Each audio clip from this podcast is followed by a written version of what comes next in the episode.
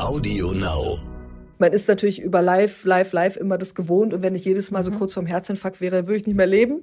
Also du musst quasi ja dich immer wieder ein bisschen grounden.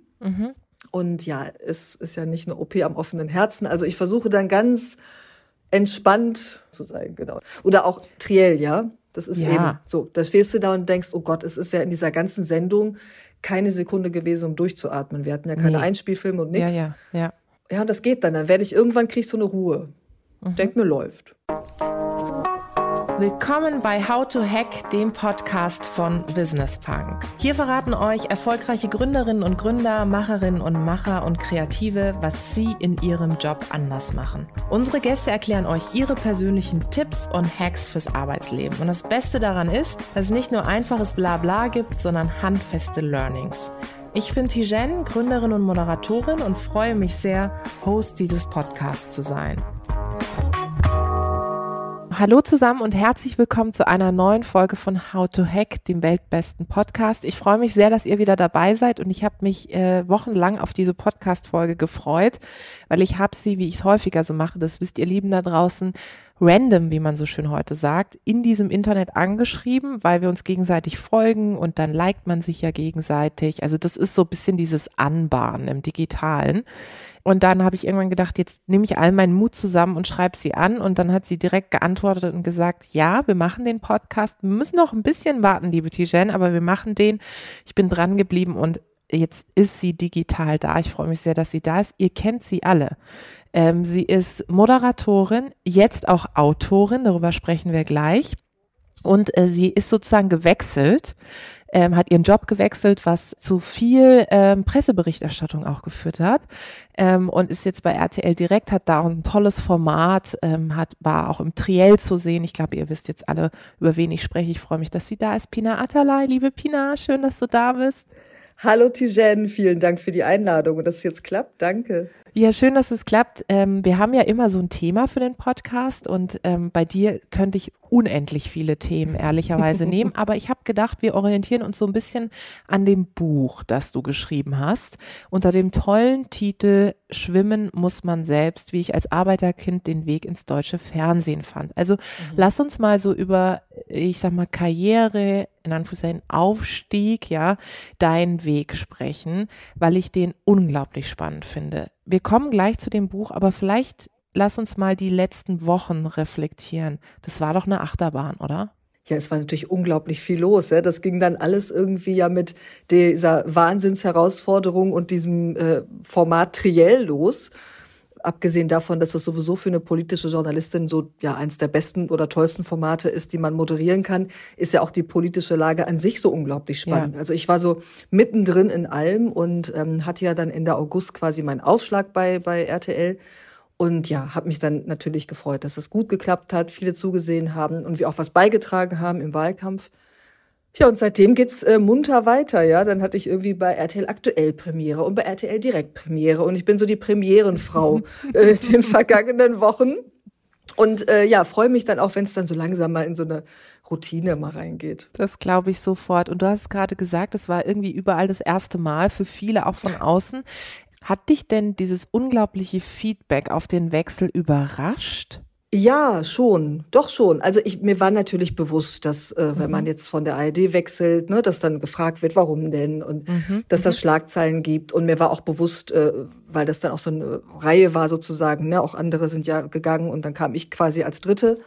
Ähm, auf der anderen Seite war das für mich persönlich eher einfach ein weiterer Schritt. Also und ich habe immer so funktioniert, dass ich ganz oft was gemacht habe, das vielleicht nicht so erwartbar war. Und auch mal gesagt habe, ach, ich kündige jetzt hier und mach was Neues, ja. Ähm, deswegen war das für mich persönlich, wusste ich, da wird, ne, wird, wird man darauf angesprochen, aber dass es dann so doll wird, hätte ich nicht gedacht. Und mir war es einfach nur wichtig, ähm, das sind so tolle Kolleginnen und Kollegen in der Tagesthemenredaktion. Ähm, das war eine ganz, ganz tolle Zeit, für die ich dankbar bin. Und jetzt habe ich ganz tolle neue Kollegen hier bei RTL, gerade in dem Newsbereich, sind wir da super aufgestellt und von daher alles gut. Das glaube ich sofort. Ähm, und es war natürlich generell eine aufregende Zeit. Du hast es gesagt, auch neues Format an sich. Dann natürlich dieser politische Wahlkampf, der dann auch nochmal besonders beäugt worden ist. Also insofern, all eyes on you, wie es so schön heißt. ähm, du hast gerade gesagt, du bist schon immer jemand gewesen, die geguckt hat, okay, so what's next? Was ist der nächste Schritt? Was kann mhm. ich machen? War das schon immer so bei dir, dass du nicht darauf gewartet hast, dass, dass irgendwie Sachen vorbeikommen, sondern dass du geguckt hast, ja, was ist, was ist so das nächste, wohin ich mich weiterentwickeln kann? Was bist du für ein Typ? Also ich bin jetzt nicht jemand, der das durchplant, bin jetzt mhm. nicht so eine ehrgeizige Frau, die irgendwie den ganzen Tag überlegt, was ist der nächste natürliche Schritt und wie kann ich den erreichen? Mhm. Es war auch echt viel Zufall und Glück dabei. Also natürlich bin ich der Meinung, dass man fleißig sein muss und seinen Job auch einigermaßen können sollte. Aber so in meiner Laufbahn, ich habe ja sehr früh angefangen mit 19 als Radiojournalistin, mhm. Waren dann immer so Momente, dass mir Chancen geboten wurden. Und vielleicht ist es das, die habe ich dann angenommen, obwohl vielleicht in dem Moment andere, auch meine Eltern oder Freunde oder Kollegen gesagt haben, ah, bist du dir sicher, das ist riskant, mach das nicht. Und dann habe ich immer gesagt, ja, aber wer nicht wagt, der nicht gewinnt. Also ich muss das wenigstens probieren. Mhm. Aber ich bin jetzt nicht jemand, der quasi durchdenkt, was mache ich in zehn Jahren. Für mich war nur immer klar, ich brauche einfach auch Abwechslung ich brauche irgendwie mal was Neues ab und zu. Und jetzt bin ich noch, jetzt kann man sagen, jung oder alt, äh, Anfang 40.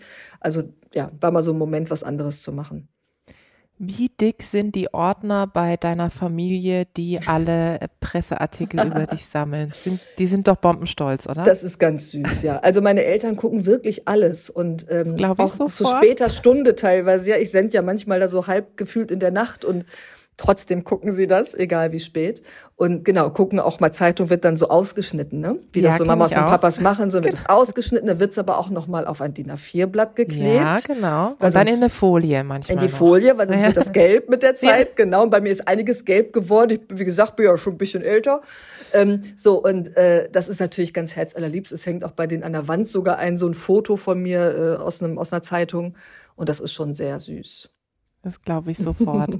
Und ähm, wenn man sich äh, dein Buch so anguckt, ist es ja schon so dieses, die Erste zu sein, ja. Also du erinnerst dich vielleicht an, an den Spruch, den Kamala Harris, Vizepräsidentin der USA, gebracht hat, als sie in ihr Amt getreten ist, so, vielleicht bin ich die Erste, will aber nicht die Letzte sein. Mhm. So die Erste zu sein, äh, du, du, schreibst das ja auch aus sozusagen einer Arbeiterfamilie kommend und im deutschen Fernsehen gelandet war das immer für dich ein Thema, dass du gemerkt hast, hey, ich bin jetzt hier irgendwie die Einzige, die irgendwie einen exotischen Namen hat, deren Eltern irgendwie oder die auch einen Migrationsvordergrund hat, ja, so. Mhm. War das schon immer etwas, das dich begleitet hat? Ähm, Im Lokalfunk nicht so stark, als ich begann. Mhm. Ähm, da war es, glaube ich, auch noch mal so ein bisschen eher, ja, kleinere Stationen, auch ein bisschen gemischter. Obwohl auch da bei meinem ersten Arbeitgeber war ich auch wieder die Einzige, die irgendwie mhm. äh, braune Augen, dunkle Haare, anderer Name das kam natürlich so mit der Zeit immer stärker in den Fokus, sage ich mal. Je weiter ich kam, ähm, desto mehr merkte ich ja, hier sind wirklich wenige um mich rum, auch mhm. in der mhm. Redaktion. Ne? Es ist ja nicht nur, was vor der Kamera passiert, ja. sondern mit wem sitze ich da an einem Tisch. Wie gesagt, alles ganz tolle Kolleginnen und Kollegen mit ihren eigenen Geschichten, die alle wichtig sind, aber ebenso meine Geschichte brachten jetzt nicht so viele mit. Und ähm, das kam dann aber eigentlich eher, als ich dann eben zu den Tagesthemen kam, vor dann ja siebeneinhalb Jahren, dass das dann so eine Präsenz bekam. Ja, dass da eben dann alle Zeitungen mhm. schrieben, ach, und jetzt die erste und so. Und da habe ich schon ein bisschen mit gehadert, weil ich dachte, mhm. ah, also für mich ist das ja völlig normal. Ich wache ja nicht morgens auf und denke, ach, Moment mal, da war doch was, meine Eltern kommen aus der Türkei, ist alles geil. So, also, das ist ja für mich normal. Ja. Ähm, und trotzdem, klar, ist es halt schon was Besonderes, weil es eben so wenige sind. Ja? Mhm. Und ich meine, du kennst es auch. Mhm. Wie viele mhm. Gesichter kennt man oder auch, so, wenn man sich so vor 20 Jahren gab es da eigentlich auch, gerade im News-Bereich. Total. Oder vor zehn Jahren kaum jemand, ne? Und das soll für mich, ich will aber, dass es einfach normal ist, dass wir gar nicht mehr drüber ich, reden. Ja, bei mir, mir geht's genauso und trotzdem merke ich natürlich auch, also lustigerweise mir ging's ähnlich, als ich noch in der Politik war, ähm, wurde ich auch immer gern auf diese ganzen Themen gesetzt, mhm. also Islam, Integration okay. und so weiter. Und jetzt gibt's ja Leute, die auch einen ähnlichen Background haben, die das auch selbst zum Thema machen. Also mhm. die sagen, ja, ich bin dann auch Integrationsexpertin für so. Das war ich jetzt nie, weil mhm. es einfach bei uns zu Hause auch alles eher selbstverständlicher gelebt mhm. worden ist. Und ähm, dann war es aber irgendwann schon so, dass ich auch bei meinen Eltern gemerkt habe, zum Beispiel als sie dich zum ersten Mal im Fernsehen gesehen mhm. haben, kann ich mich noch erinnern, dass sie gesagt haben, ach guck mal, das ist ja toll, da gibt's jetzt eine Pina im Fernsehen. Mhm. Und dann als da Linda, Linda Servakis dann das erste Mal da war, dann, ach guck mal, eine Linda Servakis, mhm. das ist ja toll so.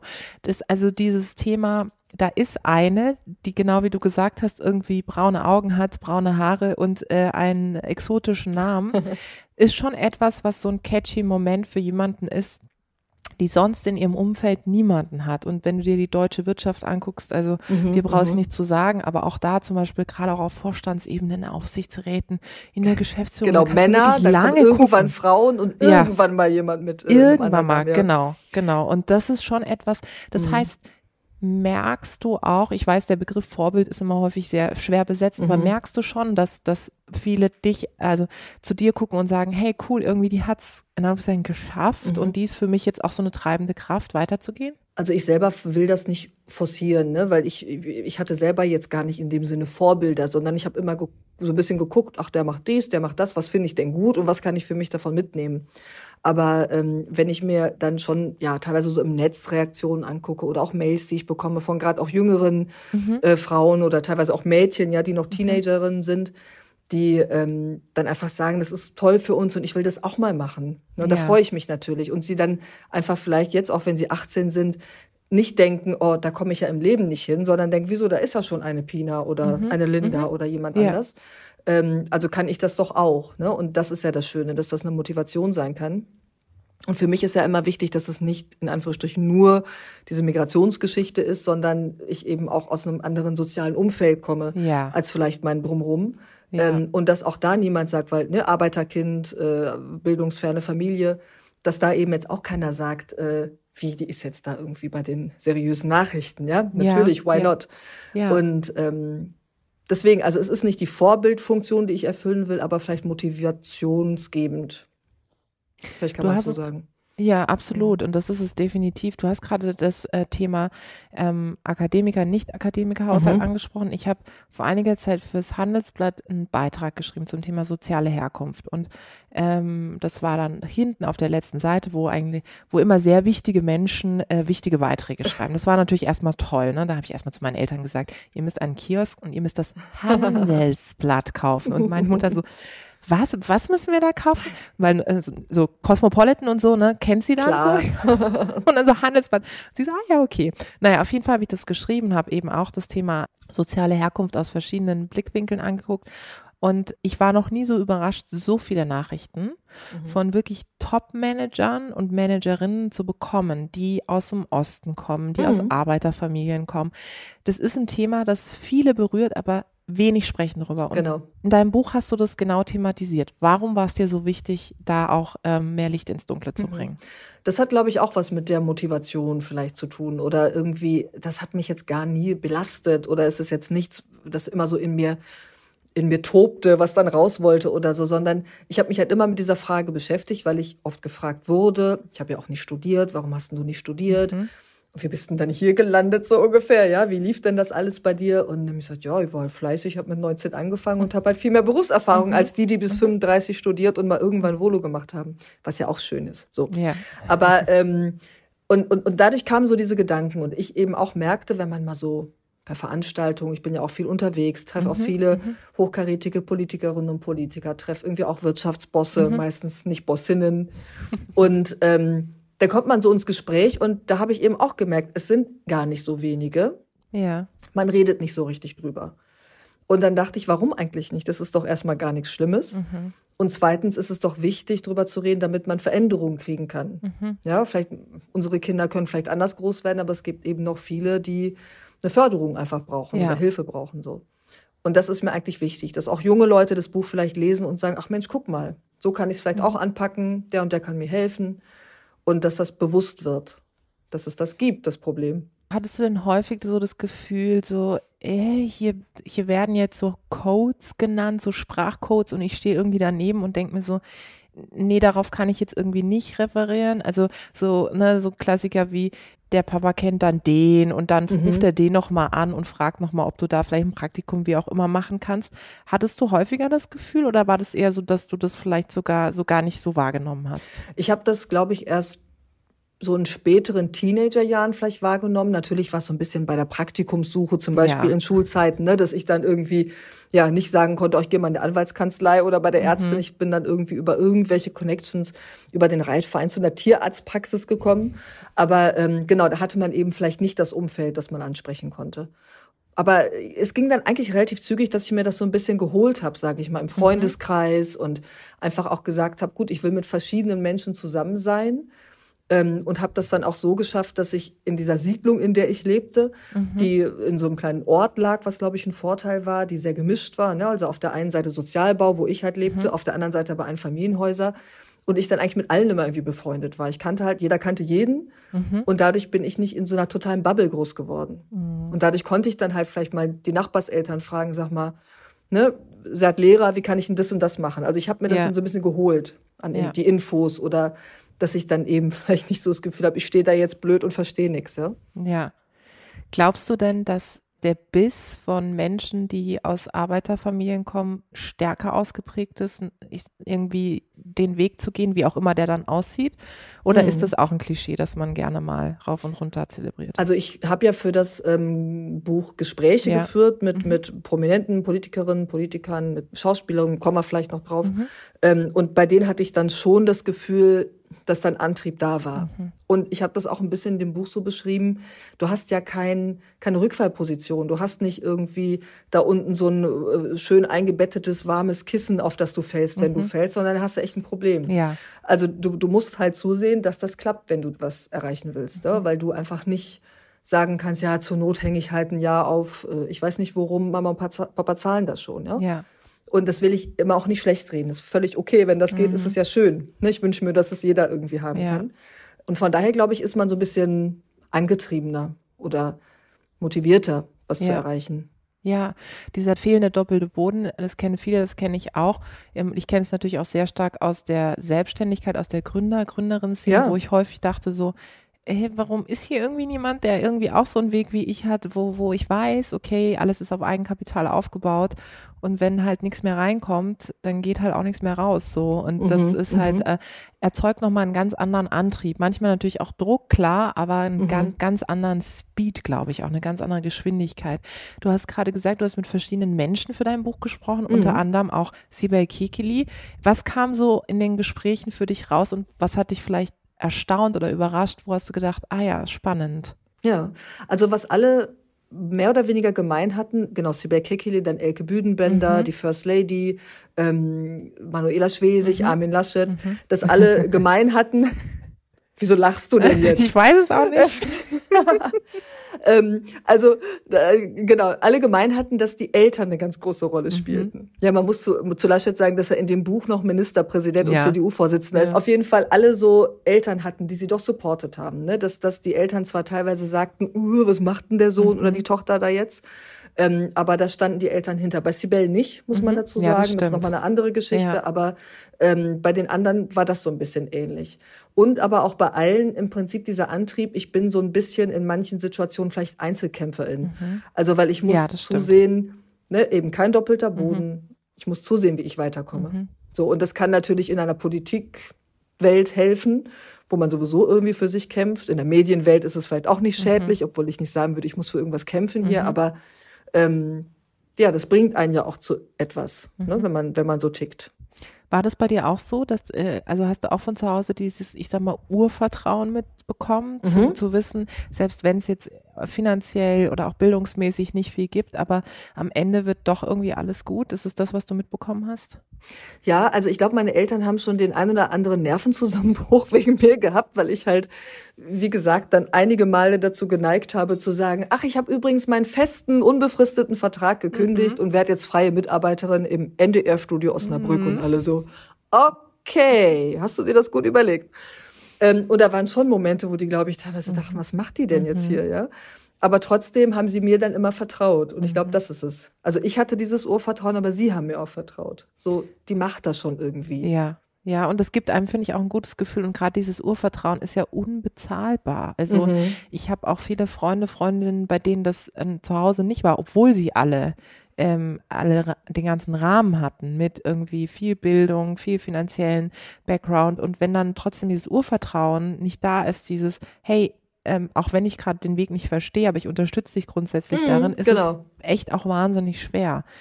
Wir haben die Debatte schon so ein bisschen angeteasert, aber du bist ja, du hast ja vorhin auch gesagt, du bist auch sehr in diesem Internet auf Social Media unterwegs, so sind wir auch zueinander gekommen. Wie genau. beobachtest du denn den Diversity-Diskurs generell ähm, in Deutschland derzeit? Also man muss ja schon sagen, ich bin jetzt auf Twitter und Instagram unterwegs, dass man sich auch in gewissen Bubbeln total, bewegt, ja. sage ich mal. Ne? Man folgt bestimmten Leuten und zum Glück folgen wir uns und das ist total schön. Ja. Und ich versuche das immer noch mal mit so einem Vogelblick Mhm. sozusagen zu betrachten und, und will mich da auch gar nicht so so so reinbegeben Mhm. zu stark, sage ich mal. Also vielleicht hat man ja auch gemerkt, dass ich eigentlich über diese ganze Geschichte noch gar nicht so viel geredet Nee, habe. Das steht für mich nicht im Vordergrund. Und auch jetzt, wenn es um das Buch geht, geht es mir auch, obwohl es auch um mich geht in Ja. dem Buch, ähm, gar nicht so viel um mich. Deswegen habe ich andere Mhm. gesprochen. Deswegen, weil ich das einfach als Debatte gerne mal hätte Mhm. und auch mal in eine andere Richtung. Weil im Netz kann sich das ja schnell auch sehr hochschäumen, Ja, sag ich mal. Ja? Ja. Also dann sagt, wer weiß, dann fühlt der sich beleidigt, dann ist der beleidigt. Also, und dann hast du irgendwie so eine Kette. Ja. Und da beteilige ich mich zum Beispiel Mhm. nicht. Also da, da bin ich so journalistische Zuseherin Mhm. und gucke mir das an, was da passiert. Und sehe aber natürlich, dass es Probleme gibt im Diversity-Bereich, Mhm. das wissen wir alle. Und habe aber schon das Gefühl, dass das durch die sozialen Medien auch ein bisschen angeschoben wird, eine, Mhm. eine Lösung zu finden. Aber manchmal ist es mir auch zu viel, ehrlich genommen. Weiß nicht, wie es dir geht. Du bist ja, ja. viel mehr on Tour äh, in den Socials, glaube ich. Aber Also was ich tatsächlich beobachte, ist, dass es einen ganz großen Gap, wie man so Mhm. schön sagt, gibt zwischen der Debatte in, so, in den sozialen Medien und der Lebensrealität der Unternehmen. Wir beraten ja auch in dem Bereich. Und häufig ist es in den Unternehmen so, dass man erstmal anfangen muss zu erzählen, was eigentlich Vielfalt konkret Mhm. bedeutet, warum es wichtig ist. Und in den sozialen Medien sind wir dann schon wieder in einer Debatte, wo es um ich sag mal, Trans, Cis, also auch um so Begriffe gibt, Mhm. wo ich in den Unternehmen erstmal von ganz von vorne Mhm. anfangen muss, Mhm. ja.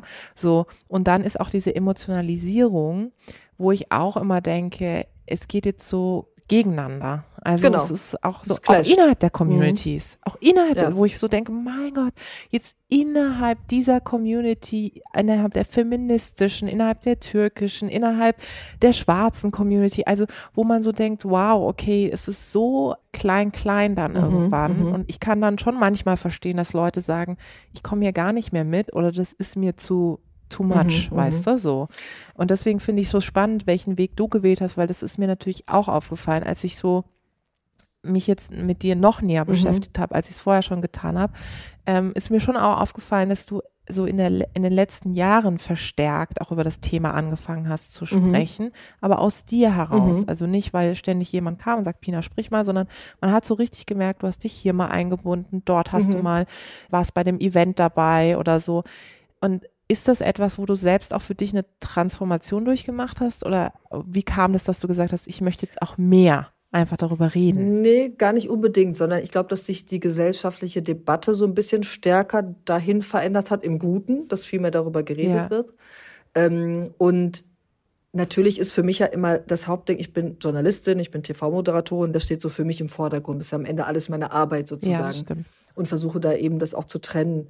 Und will mich davon aber auch nicht distanzieren, was ja auch Quatsch wäre, ja, weil das macht mich auch aus, Mhm. Ja. sozusagen. Bloß ich neige jetzt eben nicht dazu zu sagen, ich bin bei, bei, bei allen Veranstaltungen, die irgendwie Mhm. mit Diversity oder so, sondern so ein paar einfach rauszupicken und zu helfen, quasi ähm, zu zeigen, das ist ja sehr Mhm. normal eigentlich, dass ich jetzt hier stehe. Und vielleicht kann ich aber auch Interviews dadurch anders führen, weil ich andere, eine andere Geschichte mitbringe. Und aber es war jetzt nicht so ein Moment, dass ich dachte, jetzt muss ich mich da auch mal Mhm. einmischen, sondern eher, nee, ich habe diese Geschichte, die kann ich auch einbringen, aber die steht für mich nicht im Vordergrund. Also Mhm.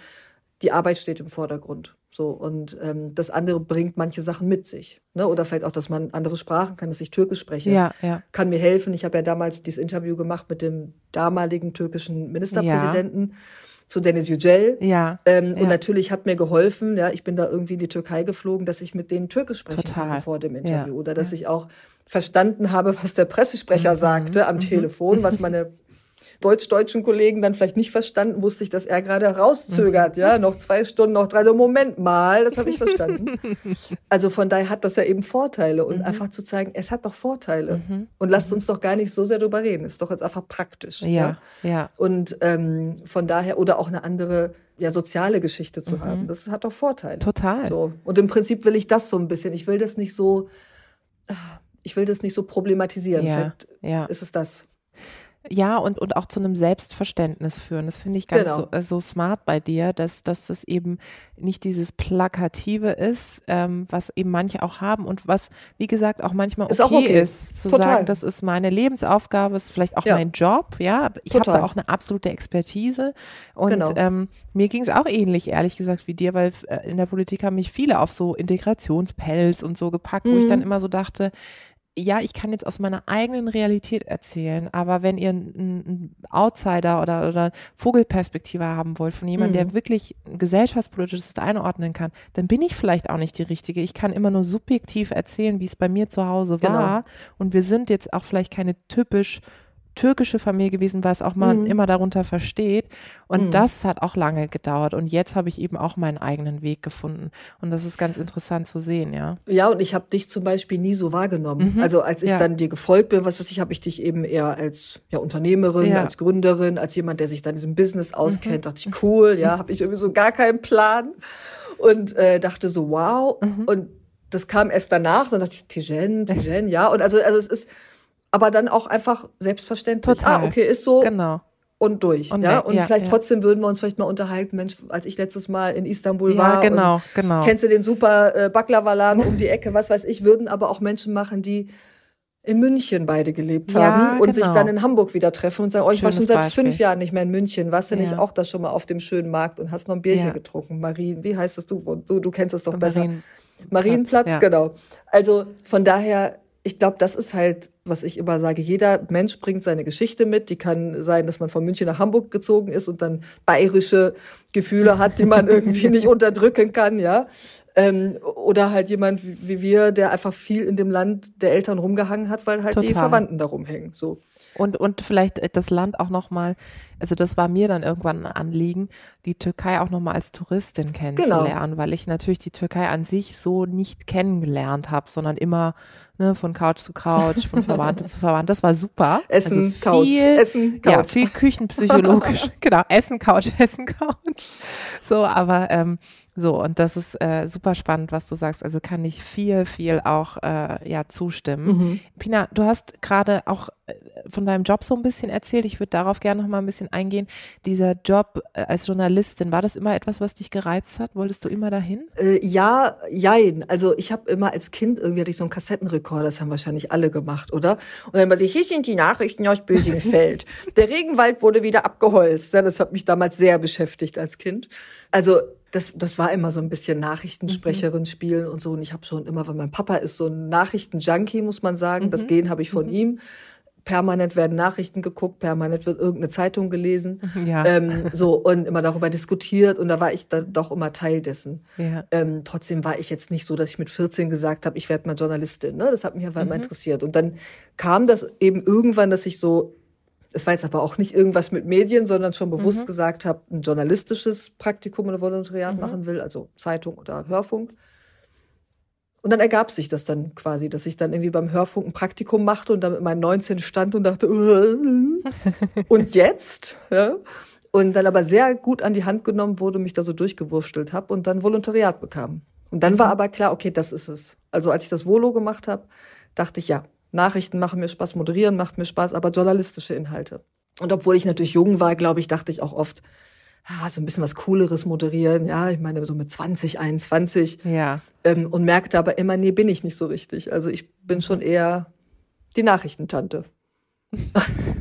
Was ja auch okay Ja. ist, ne? Weil es also das allein für sich zu erkennen, dass man eben in dem ein Feld einfach richtig gut ist, ist ja auch ein unglaubliches Talent. Apropos Nachrichten, ähm, kannst du dich erinnern, als du das erste Mal die großen Nachrichten dann gesprochen hast und was das für ein Gefühl für dich war? Ja, also klar, das war dann natürlich jetzt nicht auf einmal so total raus aus dem ganz Kleinen ins Große, ne? weil ich wurde ja auch gar nicht gecastet oder so, sondern mir wurde das quasi angeboten und dann habe ich es gemacht. Ähm, und ich kam aus der Phoenix-Runde, ich habe ja lange einen Talk gemacht, einen politischen, Ja. und war dadurch natürlich schon mal gewöhnt, irgendwie Politikerinnen zu interviewen und Experten und so. Also ich kannte diese Welt, saß irgendwie so in Berlin mittendrin. Aber dann ist es natürlich was anderes, wenn du auf einmal vor einem Millionenpublikum gehst, so präsent. Und ähm, das war mir natürlich damals bewusst. Ja, das war schon auch ein demütiges Gefühl, aber auf der anderen Seite natürlich auch super, weil ich dachte, hey, Ja, cool, ja, jetzt stehst du hier, hier abends und machst hier irgendwie die beste Sendezeit. Und trotzdem rückte das echt ich weiß noch, in der ersten Sendung noch 30 Sekunden weg. Ja. Das war so ein ganz kurzer Moment von guten Abend, wow, und dann zack, wieder im Job mhm. drin. Und da merke ich halt einfach, dass natürlich diese lange Erfahrung mir hilft. Ja, weil Total. du schon viele mhm. Live-Sendungen, das hört sich blöd an, aber man ist natürlich über live, live, live immer das gewohnt. Und wenn ich jedes Mal so mhm. kurz vorm Herzinfarkt wäre, würde ich nicht mehr leben. Also du musst quasi ja dich immer wieder ein bisschen grounden. Mhm. Und ja, es ist ja nicht eine OP am offenen Herzen. Also ich versuche dann ganz entspannt, versuche entspannt zu sein. Genau, das habe ich an dem Tag auch versucht. Oder auch Triell, ja. Das ist ja. eben so. Da stehst du da und denkst, oh Gott, es ist ja in dieser ganzen Sendung keine Sekunde gewesen, um durchzuatmen. Wir hatten ja keine nee. Einspielfilme und nichts. Ja, ja, ja. Ja, und das geht dann. Dann werde ich irgendwann krieg ich so eine Ruhe. Mhm. Denk mir, läuft alles im Griff, läuft. Sehr gut. Und das wäre tatsächlich auch meine Anschlussfrage gewesen. Äh, bist du noch aufgeregt, beziehungsweise wie kriegst du dich, äh, hast du Rituale, wo du dich runterbekommst oder wie läuft das ab so kurz vor so einer Sendung? Ja, also ich, eine gewisse Aufregung muss, also nicht Aufregung in dem Sinne, aber so eine gewisse Adrenalin, Adrenalinpegel mhm. brauchst du, glaube ich, um einfach wachsam zu sein, ne? Mhm. weil ich ja auch dann Politikerinnen, Politiker interviewe, jetzt gerade Herrn Lauterbach zum Beispiel, mhm. wo du mhm. einfach genau hinhören musst und in der richtigen mhm. Sekunde nochmal nachfragen musst. Dafür brauche ich einen gewissen Wachsamkeitsgrad. Aber ähm, ich bin jetzt nicht irgendwie total zappelig oder denk, oh Gott, mhm. jetzt muss ich hier irgendwie ein Interview führen. Ähm, und Rituale habe ich nicht so richtig. Also ich merke schon, dass ich dann so doch mit der Crew quatsche, das brauche ich. Ich bin da nicht still. Also ich würde mhm. da jetzt nicht stehen und mich konzentrieren und sagen, ich brauche Ruhe, sondern wir schnacken dann. Dann frage ich mal, ach, was hast du heute Morgen gemacht? Und hast du schon gesehen, irgendwie im Kino, hier gibt's den und den neuen Film, hast du James Bond schon geguckt? Also ich quatsch dann so ein bisschen. Das finde ich mhm, immer ganz mhm. nett dich auch abzulenken und dann irgendwie. Ja, auch die Zeit geht, zu füllen, ne? Also, weil total. dann äh, Fernsehen heißt ja auch viel warten. Natürlich mhm. habe ich immer Stress vor, vor so einer Live-Sendung und schreibe noch bis in die letzte Minute ja. und renn runter. Aber manchmal können ja so drei Minuten vor Sendebeginn echt lang sein. Und ja. da finde ich es immer nett. Auch mit der Crew, der ich ja auch quasi einen Erfolg einer Sendung mhm. verdanke, ohne die geht nix, ähm, mit denen auch mal einfach ein bisschen zu quatschen. Und gab es schon mal so ein Fail für dich? Also, dass du irgendwie, keine Ahnung, vor laufender Kamera. Also eine Panne oder so. Blackout, ja. Äh, so? Nee, so richtig nicht. Nee, Gott sei Dank so richtig nicht. Also, was man, glaube ich, eher mal hat, was dann keiner merkt. Man verspricht sich an einer blöden Stelle ja. oder man ja. sagt einen Namen nicht so, wie man ihn mhm. aussprechen sollte, mhm. ärgere ich mich dann, weil, ne, wenn man Pina Atalay sagt, ja. das heißt, sollte man in der Lage sein, andere Namen auszusprechen. Aber ähm, nee, so ein richtig, ich hoffe auch, das kommt nicht. Ja, das, aber hm. auf der anderen Seite denke ich auch, ja, mein Gott, dann passiert's halt. Das ist menschlich. Ist oder? menschlich, passiert halt, genau. Und wie hat sich ähm, das das Nachrichtengeschäft oder das für dich auch so das journalistische Geschäft in den letzten Jahren verändert? Was beobachtest du da? Also es ist natürlich schneller geworden, das muss man schon sagen. Also wenn ich jetzt vergleiche zu meinem Start eben vor, oh Gott, mhm. gefühlten 100 Jahren, ähm, da gab es noch kein Social Media, da haben wir mhm. nichts gegoogelt, ja, da wurde irgendwie noch per Fax irgendwas hinterhergeschickt, wie im Gesundheitsamt, ja, ging es ja. beim Radio zu. Und ähm, naja, und das ist natürlich komplett anders geworden. Also auch damals hat man noch irgendwie aus, was weiß ich, afrikanischen Staaten irgendeine Diskette losgeschickt oder mhm. irgendeinen lauten mhm. Band, um dann hier einen Film ja. abzuspielen. So, jetzt wird ja. alles digitalisiert und oder ist ja schon lange digital. Es ist viel schneller geworden. Und natürlich auch die sozialen Medien, ne, wo viel geteilt gemacht wird, was auch dann ein Sprachmedium für Parteien ist. Wissen wir mhm. auch, ne, dass dann auf einmal ein Generalsekretär was twittert und keine ja. Interviews gibt. So. Also muss ich auch Teil sein, um mitzukriegen, was machen die da eigentlich. Und da müssen wir aber, finde ich, da wir unser Handwerk gelernt haben, journalistisches Handwerk anwenden und sagen, nicht treiben lassen. Wir gucken mhm. uns das alles an, aber wir recherchieren immer noch genauso wie vor 20 Jahren, mhm. weil wir uns da nicht irgendwie in so einen Boxhorn jagen lassen. Was war denn so für dich der beste und der schlechteste Rat, den du je bekommen hast? Puh, der beste und der schlechteste Rat. Also dieser Buchtitel Schwimmen muss man selbst, habe ich mir selbst ja. ausgedacht. Ja, sehr gut. Toll, oder? Gefällt mir sehr gut. Gefällt mir sehr ich hab, äh, gut. Ich habe auch gedacht, jetzt denken alle, was, war die mal Schwimmerin? Was ist denn hier los? ähm, und den hat mir mein damaliger Chefredakteur hat das mal gesagt in so einem Gespräch, ja, weil er mich ja. sehr gefördert hat und dann sagt er, ja, aber schwimmen musst du schon selbst, ja, das ist so bei mhm. mir hängen geblieben und das war mhm. zum Beispiel ein guter Rat mhm. eigentlich, mhm. weil so ist es ja am Ende. Du kannst gefördert ja, und unterstützt so. werden, aber du musst es ja umsetzen so einen richtig schlechten Rat habe ich, glaube ich, noch nie gekriegt, dass ich jetzt sagen würde, warum hat der mir das gesagt? Und wenn, habe ich auch oft immer nur so halb drauf reagiert. Mhm. Nee, da fällt mir nichts ein. Aber äh, apropos Mentoren, Mentorinnen, das hattest du schon, oder? Du hattest schon Leute, ja. die irgendwie dich gepusht oder halt unterstützt haben, genau. sage ich mal. Und das ist, glaube ich, super mhm. wichtig. Ich hatte wirklich, mhm. ähm, ja, fast immer, würde ich sagen, tolle Chefinnen und Chefs, die einfach was erkannt vielleicht haben, was man selbst gar nicht merkt, mhm. die mhm. einem Chancen gegeben haben und ähm, doch, ohne die geht's auch nicht. Also es fängt ja schon in mhm. der Schule an mit LehrerInnen, dass die einen mhm. irgendwie unterstützen und sehen, was man anderes kann, als gute Noten zu produzieren weil meine Noten waren nicht so gut. ähm, meine auch nicht. Ja, was überbewertet. Mich hat nie jemand nach meinem Abi-Zeugnis gefragt, Gott sei Dank. Mich ja. auch nicht. Ja, Mich auch wir nicht. reden jetzt nicht über den Durchschnitt. Aber ähm, ja, also die Leute brauchst du. Oder ich mhm. habe ja auch in meinem Buch meine ehemalige Reitlehrerin, mhm. die mir einfach mhm. echt Disziplin beigebracht hat. Ja? Mhm, das glaube ich. Und das ja. hilft. Das hilft schon. Ja. Und wenn jetzt Leute zuhören und sagen, hey, ich bin irgendwie auch gerade an dem Punkt, ähm, wir haben ganz unterschiedliche Zuhörerinnen und Zuhörer aus der Startup-Welt, aus, aus einem Konzern, aber auch aus dem Medienbereich und sagen, hey, ich bin irgendwie gerade an so einer Position, an so einer Stelle, wo ich so überlege, vielleicht einen neuen Weg mhm. einzuschlagen, mhm. wie du es jetzt auch gemacht hast, ganz aktuell. Gibt es da irgendwas, was du mitgeben kannst, was dir geholfen hat, Entscheidungen zu treffen, gute Entscheidungen zu treffen, mhm. ähm, deinen Weg zu gehen? Also was ich, glaube ich, ganz, ganz wichtig finde, dass man das mit sich selbst erstmal ausmachen kann. Also mhm. viele Leute reden viel. Wenn du irgendwie, glaube ich, zehn Leute fragen würdest, oh, dann würde der das sagen und der das und so ticke ich zum Beispiel nicht unbedingt. Also ich höre erstmal ja. so in mich selbst ja. und überlege, ne, was hat das für Vorteile, was hat das für Nachteile. Ähm, ist das wirklich was, was ich will? Welche Konsequenz hat das? Ich versuche das dann, auch wenn sich das anhört wie Angela Merkel, von hinten zu denken. Also angenommen, ich bin dann da was hatten das für Konsequenzen für mein Leben, mhm. für meinen beruflichen mhm. Weg? Und versuche das schon so ein bisschen taktisch zu durchdenken, aber ohne mich da jetzt so völlig von geißeln zu lassen, sage ich mal. Also mhm. doch auch Bauchgefühl. Und mhm. erst dann, wenn ich für mich eine Tendenz habe, rede ich mal mit ein paar Leuten. Mhm. Und mhm. da, wie gesagt, glaube ich, wenn du mit zu vielen sprichst, dann bist du irgendwann völlig verwirrt. Und Total. man hat ja oft so ein, zwei, deren Meinung man sehr schätzt und auch gerne Leute, die sehr kritisch sind. Die eben nicht sagen, ja, ja hast völlig recht, super, ja, genau, ja. würde ich auch machen, sondern die sagen, nee, würde ich nicht machen. Und dann ist ja gut zu hören, warum. Ne? Und dann kann ich für mich abwägen, ist das was, was mich stören würde, ja oder mhm. nein? Und dann entscheide ich mich genau.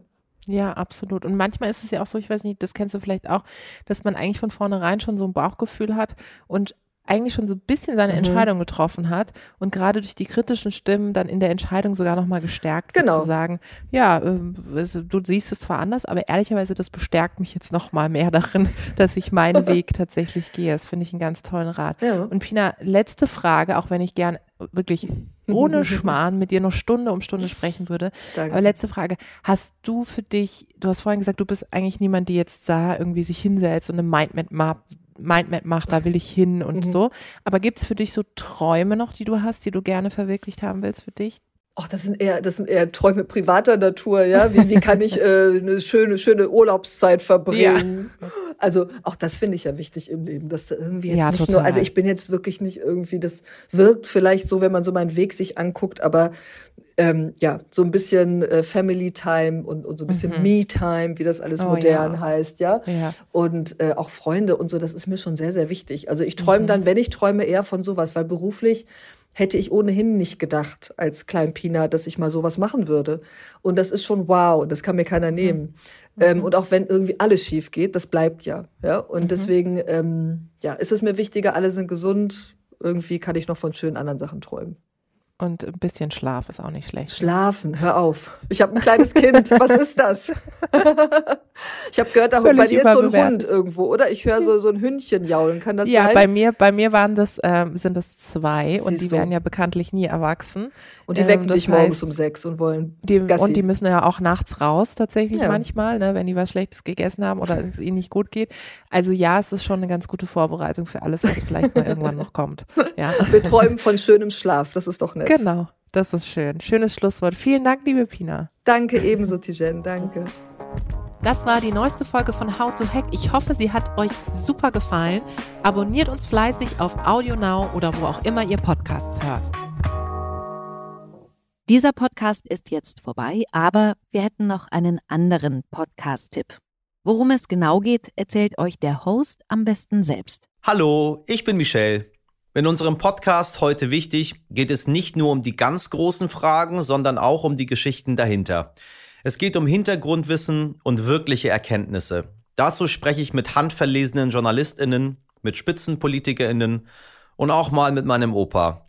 Wir wollen, dass ihr fundiert und informiert in den Tag startet. Hört doch mal rein, heute wichtig, auf Audio Now und überall, wo es Podcasts gibt.